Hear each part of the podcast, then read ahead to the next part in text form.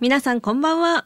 FM 横浜ザ・モーターウィークリーえー、先日高校時代の仲良しの友人の結婚式に出てきてあの久しぶりに高校時代の同級生があの割と一堂に会したんですけど、うん、私もそこそこやっぱ変わってる人間だよなって思って生きてきたんですけどやっぱりあのキャラが濃い人たちがあの10人ぐらいいたので私は普通だと思いました。山下玲奈と。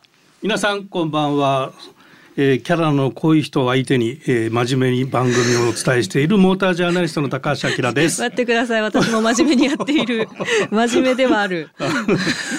あまあ十数年ぶりに友達に会ったりするとさ、うん、はい、誰っていうのいるよねでもねそう私たちあの女子校だったので、うん、みんなね、うん、あのいい意味で変わらなくてでもあの子供もういるよとかあのすっかりそういう成長はありましたけど変わんなかった。まあ俺の年齢になるとさまあそれはね。なんかほら髪の毛いなくなっちゃったりするから時の流れは。いるのとさあと自分たちの記憶いたっけこいつっていう。いやあるみたい。ある。あるあるあきらさん多分変わらないねって言われる方の人じゃないですか。いやいやいや俺ね、うん、痩せてて小さかったのよ。あえー、そうなんですか？まあどこを言うかっていうところもあるんだけど、うん、あの身長伸びたの高校と大学なのね。マジで？そうなんで中学までは前から何番目っていう感じで小さかったの。だから中学の時の同級生に会うと、はいなんでそんなでかいの？って。何があった？ってなりますよね。そうそう。そういうのが結構あって俺はだから誰？って言われてる人かもしれない。面白い、うん、えじゃあ中学生でねあ、まあ、身長いかなかったなって思っても期待できるってことですね、俺高校の時に制服のズボンって、なんか8本作る8本？あの、ね、不経済ダブルでこう折り返しのズボンだったんだけど、はいはい。はいそれで短くなるから それを下ろしてストレートにして、それで短くなって ダブルで作ってってやって全部で8本作ったね。高校3年間で。制服のね 作る会社の人たちありがとうですよね。面白い、はい、ね、身長はいつまで経っても伸びますよっていうことで、今夜のモーターウィークリーピックアップする2台のお車はこちら。BMW2 シリーズアクティブツアラー。メルセデス・ベンツ B クラス。ということでもうザ素晴らしいブランドのお二方が揃ったって感じの2台ですけれども、うんはい、今日はどんなお話になるかっていう感じですね、はい、はい、今夜も車情報満載でお送りする FM 横浜ザ・モーターウィークリー。皆さんどうぞ最後までお付き合いください。FM 横浜ザ・モーターウィークリー。山下れなとえー、身長の会話で盛り上がってる 高橋明がお送りしてます。ね、マカさんの収 もう収録再開するまでも今身長の話しかしてなくて 今日なんだっけってとこなんですけど、うん、はい、はい、ね今回の2台、うん、私あの勝手なイメージいつも前もって作ってくるんですけど、うんうん、まあ車見てそこからインスピレーションで勝手なことしてるんですけど、うん、なんかね正直似てるから似てるって思っちゃって難しかったんです。あ、うん、このアクティブツアラーと、まあ、メルセデスの B クラス。クラスが、なんかいろいろ似てるなと思って、でも、言うたら女の人も、まあお化粧品やらそういう自分のこだわりのブランドとか言うと、うん、なんかもうファンデーションとか、いっぱいあるじゃないですか。私もね、正直そんなブランドわかんないから、どっちがいいって言われたら、え、いや、いい方でいいんじゃない？ってなってしまう。男性もそんな感じありません？あの、車のさ、そのブランドって、まあ、どういうふうに捉えるかっていうところなんだけど、うん、まあ、まあ、俺の個人的なイメージで、うん、例えば BMW とメルセデスってあった時に、どっちを買うかっていうところで、まずブランドで迷うことはないんだよね。うん、BM のこれが欲しいっていうことで選ぶ。で、どっち買おうかなって迷うっていうこと自体が、こういうプレミアムブランドとしてはちょっと異例なのかなとは思ってて、まあ、十何年前からこのプレミアムブランドが昔は D サイズ D セグメントまでしかなかったのが、この今回紹介するようなね C セグまでサイズが小さくなってきてる。で量産モデルのエリアまでっていうか量産モデルを買うユーザーも取り込んできてるって言った方がいいのかな。でそういう人たちにブランドイメージを押し付けてもあんまり理解されないかなっていう気もするんだよね。でそうすると、そういう人たちが望んでるものって機能だったり利便性だったり、うんうん、でかつそのブランドのアイデンティティというのは残しつつ、うん、例えばデザインだったり、はい、性能だったり、うんうんうん、だまあ勝手なイメージでまあ俺が持ってるイメージでいくと、はい、メルセデスってやっぱりゴージャスとかさ、はい、ラグジュアリーとかってイメージがあると思うし、うん、BMW ってやっぱり駆け抜ける喜びっていうキーワードがあるようにさ、はい、走りのイメージがあると思うんだけどありますあります。だから今日のねこのアクティブツアラーと B クラス、って似たような感じなんだけどもそこにこうアイデンティティを残しながら利便性使い勝手がいい、マルチパーパスビークルかなっていうところかなと思って。だからまあ、うん、ブランドに興味がないとまあどっちでもいいか。なっちゃううん。あと似ててようわからんみたいな なっちゃうかな。なっちゃうかなみたいな、ね、ところがあって実際ね、うん、似てるのよ。ああそうなんだ。スペックとかを見ちゃうと数字だけで見ちゃうとかなり似てて、はい、あのアクティブツアラーはまずポジショニングはまあどっちも同じなんだけど、プレミアムコンパクトで FF なのね。で、えー、アクティブツアラーは2代目として去年の6月にフルモデルチェンジしてるの。うんはい、で B クラスの方は2019年にデビューして3代目、うん、はい、で今年の3月に初マイナーチェンジをしてると。いうまあ似たような、まあ、ちょっと1年ぐらいずつずれてて、こう新型が出てくるっていうような感じなんだけど、はい、で今回乗ったのが、えー、アクティブツアラーが 218D、はい、エクスクルーシブっていうモデル。うんでメルセデスの方は B180AMG ラインパッケージ装着車となるほどいう車に乗ってきたのね。でボディサイズ比べてみると、うんうん、えっ、とね 全長がさ、はい、えー、アクティブツアーが4385で、はい、B クラスが4430でさ、メルセデスのが4.5センチ長いんだよね。なるほど。4.5センチ。アキラさんじゃないけど、また1年経つとね、伸びるんじゃないですか。で、幅は BMW のが3センチ広いああ、ほんまこれ1825と1795で 3センチ。なるほどね。なるほどなるほど。で高さはもう1.5センチの差。誤差誤差。ね1565と1550だから。はいはいはい。もう一緒ですよ。ね なんか似てるでしょ？似てる。でエンジン比較でいくと、はい、え2リッターの4気筒ディーゼルターボ。はい。それが一緒なわけよ。同じものが揃ってるわけよ。そうだからですね。本当だわ。で出力も110キロワットで揃ってるのね。はい、で、トルクは BM の方が360ニュートンで、はい、メルセデスの方が320ニュートンメーターと。もう分かったしわからない。私にもわからない。40 ニュートン差。えー、そうですか。うん、で、燃費に至ってはですね。はいはいはい。18.7対18.8という、ね、もうさ、それ絶対さ。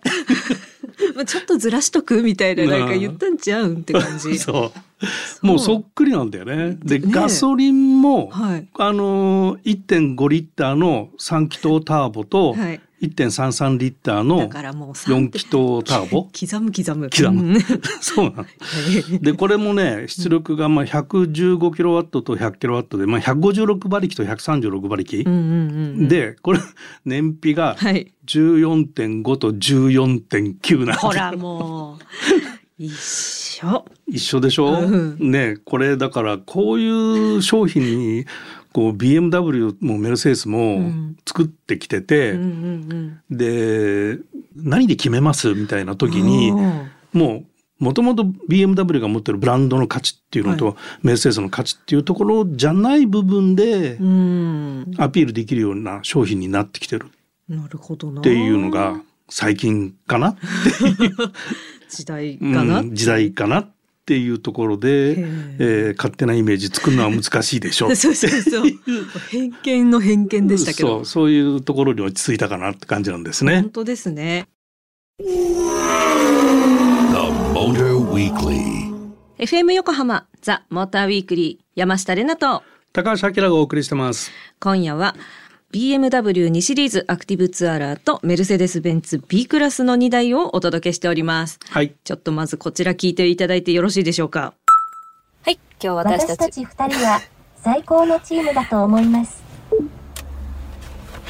はい、今 BMW の名前を言おうと思いましたら、喋ってくれました。ありがとう、BM さん。はい。えー、今日私たちは BMW218D アクティブツアラーに乗って千葉県のとあるところを走っていっております。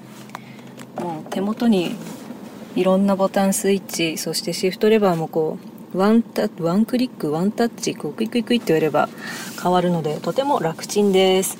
はい。出発。おなんかパッと見のイメージはもうコンパクトだけど BMW だからちゃんとよく走るしっかりとした楽ちんカーみたいな感じですけれどもやっぱり BMW の高級感もありますしあのさっきからね BMW って言うたびにあのねこの人が反応しております。ありがとう何でもないよ。聞き取れませんでした。こんな感じです。はい。順調に今走っておりますけれどもやっぱり運転しやすいですしスルーッと走るし私個人的にはあのハンドルにちょっと何でしたっけ？この芯がある感じとか重みじゃなくて何でしたっけね？体感がある感じの感触が好きなので非常に運転しやすいです。お試しになるか。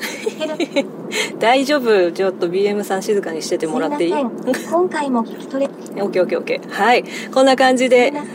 今回も聞き取れませんでした。意思の疎通が。は未学習のようです。ヘルプメニューには認識可能なコマンド例が用意されていますということでコンビネーションバッチリでドライブしていきたいと思います。皆さん楽しんでいただけましたでしょうか？また会いましょう。なかなか絡まれましたね。真面目に私はね、うん、あのいつも通り頑張ってよ、シンプレッションユーザーで BMW って言うたびに、うん、頭がね、いいですから反応してくれちゃって。まあ、なるほど。楽しかったですこの対話が対愛っていうのを積んでると インカーでの収録って難しいね。そうですね。ね。もうねあわあわしちゃいましたよ、でこれ BMW のが本来は OKBMW のワードで起動するはずなんだけどそこまで言わなくても反応するよね。あありがたいことなんですよ、うん、ね、ただ車の名前呼べねえみたいな。どうしようって感じ。これメルセデスも同じではいメルセデスで起動するんで。多分同じことになるんでしょう、ね、聞き取れませんでした。ごめんごめん。何でしたっけ、うん、でこのそういうまあ AI の、はい、対話型、うん、あのコンシェルジュみたいな、うん。はいだからもう両方とも搭載されているしね。そこもまあ機能的には似てたり、あとインテリアの見た目、はい、BMW はカーブドディスプレイって言ってディスプレイが湾曲してんだよ。してた。ね、で、うん、そういうのもあのもともとね BMW ってコックピットに対してセンターコンソールがちょっとドライバー側に少し向いてんだよ。はい、はい、で、ね、それがドライバーまあオリエンテッドだっていうことでやっぱ運転する楽しみとか駆け抜ける喜びとかいうように、ドライバーオリエンテッドっていうのがやっぱりあるからそのカーブドディスプレイっていうのもドライバーが見やすいようにっていうのがあって、はい、そういうところにこうブランドアイデンティティみたいなのが残されてたりはするんだけど、そういうものが今度は BMW の方でも、はい、もう対話型のインフォテインメントが充実していたり、大きいタッチパネルのものがあったりとか、でセンターコンソールにあったタッチパッドっ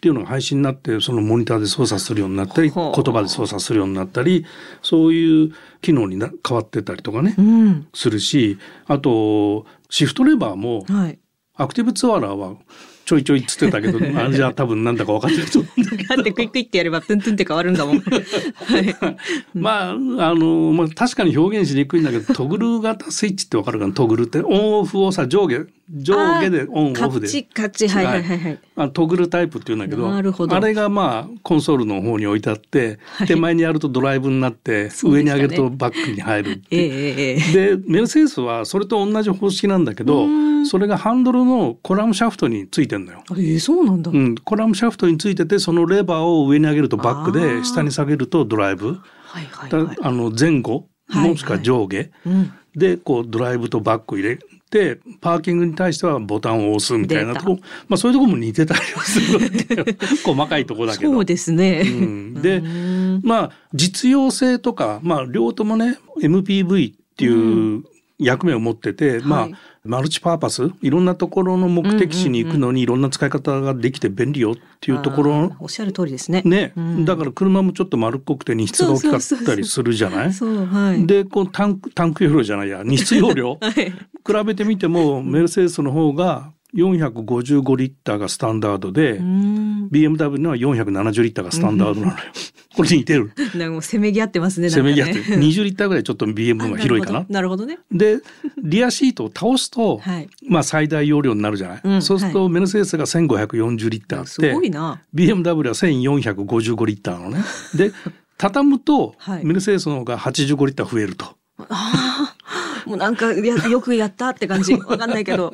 へえまあそういうところが非常に似とるんですよ。似とるな、うん、そうそう。で今回乗ったフィーリングでいくとね、はいはい、えっ、ー、と2シリーズのアクティブツアラーはディーゼルだ。ったんだけども、これがねこう機械の擦れるスラスト感って俺たちは言うんだけど擦れる感じスラスト、はいスラスト感が全くな滑らかにすごくこうしっとりと、うんうん、何の抵抗もなくスーッと走っていく。もちろんエンジンの音聞こえないしっていうぐらい気持ちよくて、うん、えー、ハンドルに芯があるって言ってたけどはいちょっといただきました。あの座りが良くてしっかり感直進の安定性っていうのをすごく感じさせる、でそういう安心感があるなっていうところ、はい、で B クラスの方は B18 までガソリンの方を乗ったのねこっちは。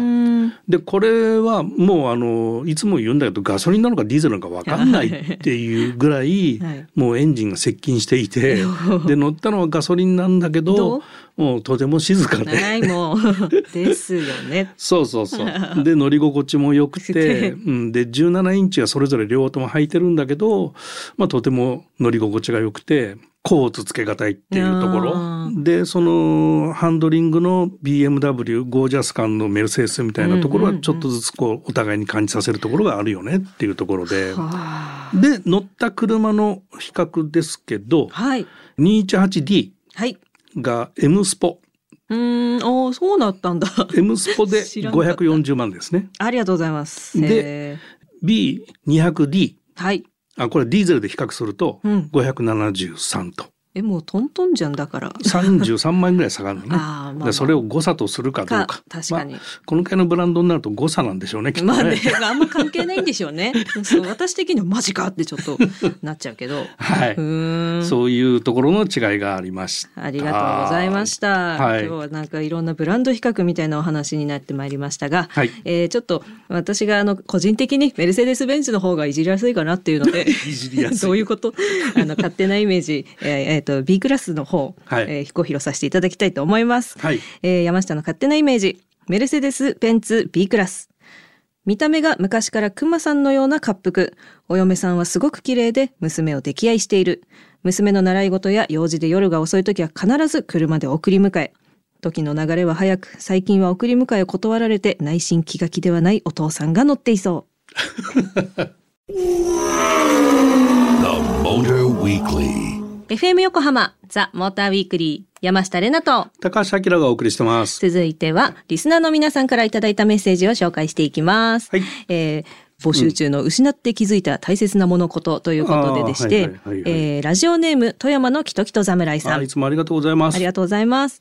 車に関する失ってから気づく大切なものは、うん、マニュアルトランスミッション MT です。MT 好きだもんね。今はまだかろうじて新車で購入できますが、絶滅危惧種になっています、うん、自動運転など大変便利になってくると思いますが、自分で操作して動かしているぞという気分にさせてくれる大切なものです。私は現在失っては気づく前に最後の MT 車かなと思い、スイフトスポーツを新車で購入して乗っています。うんうん、やっぱり MT は楽しいです。いつまでも大事に乗っていきたいと思っています。うん、とのことでした。確かにね、MT 減ってきてて。もうほとんど見見かけなくなってまあ比較的マツダの車に MT が残ってるっちゃ残ってるかな。そう、うん、せっかく私もね MT の免許取ったんですよ、うん、もう何年前かな、うん、以来運転してない。あと商用車なんかはまああ逆に AT が少ないかな。あそうか。そんなこともないか。商用車も今 AT になってきてるか。そうだな。ちなみに教習車はアクセラでしたマツダの。ああ MT。あ、そうだよね。だから教習者も MT 免許があると苦労してんじゃないかな。ねえ、どうするってなりますよね、車のまあ、でもヨーロッパ行くとレンタカー借りた時に、みんな MT だよね、やっぱり。半分以上 MT かな。うんうんうん、まあ、今回、今回借りたのは AT だったかな、俺。うんうん、今、あの、うん、キョロキョロしちゃったんですけど、あの、あの D の方から P の方から、あの、今度 MT の市場あるっていうふうにいただきました。え、ちょっと待って、もう久々すぎて私多分交差点曲がれないから助けてください。あ、タイプ R。なるほど。はい。というわけで、きっときと侍さん、ぜひお楽しみにまたお知らせしますね。っていうか番組のあれ見てね。はい。ということで、えー、ラジオネーム富山のきときと侍さん、メッセージありがとうございました。ザ・モーターウィークリーオリジナルステッカーをお送りします。引き続き皆様からのメッセージお待ちしています。FM 横浜ザ・モーターウィークリーエンディングのお時間となりました。今夜は BMW2 シリーズアクティブツアラーとメルセデス・ベンツ B クラスをピックアップしてお届けしてきました。はい。ブランド。まあブランド、うん、うん、だいぶイメージがだからねいろんな人にこうブランドが浸透していくにはこういう商品も必要なのかなっていう気がしてました。私もしました、ね、難しいよねだからね。そうそうそう、う。ん、ね好みとかいろいろあるじゃんみたいなところですけど、うんうん、はい、はい、それでね多分、今日も走って夜自分であのランニングしながら聞いてくれているんじゃないかっていう、うん、BMW 広報の 前田さんがきっとねあれ今回何勝手なイメージないの？みたいな寂しがっちゃうとあれなんで。えっとアクティブツアラーの方もあの私用意はしてきたのでちょっとここで披露させていただきますね。はい、BMW2 シリーズアクティブツアラー昔は結構派手めな車にも乗っていてブイブイ言わせていた系ちゃんといい車にも乗って結婚してからはファミリーカーも乗ってお父さん昔はかっこよかったんだぞ。が口癖なちょっと煙たがれてる人が乗っていそう。ということでございました。前田さんいかがでしょうか？はい。なんか内輪だな。ですね。失礼しました、はい。はい。えー、番組では皆様からのメッセージをお待ちしています、はい、車に関することはもちろん皆様の近況報告からお悩み相談まで何でも OK です、えー、山下の近況報告はなくしたエアポッツ、えー、新型買って届きました。最高です。はいそんな感じ。はい、宛先は tm アットマーク fm 横浜ドット jp tm アットマーク fm 横浜ドット jp までたくさんのご応募お待ちしています。番組オフィシャルツイッターもありますのでフォローもぜひお願いいたします。またザ・モーターウィークリーのウェブサイトでは BMW218D アクティブツアラーとメルセデス・ベンツ B180 の試乗機がアップされていますのでぜひチェックしてみてください。ということでここまでのお相手は山下れなとモータージャーナリストの高橋明でした。また来週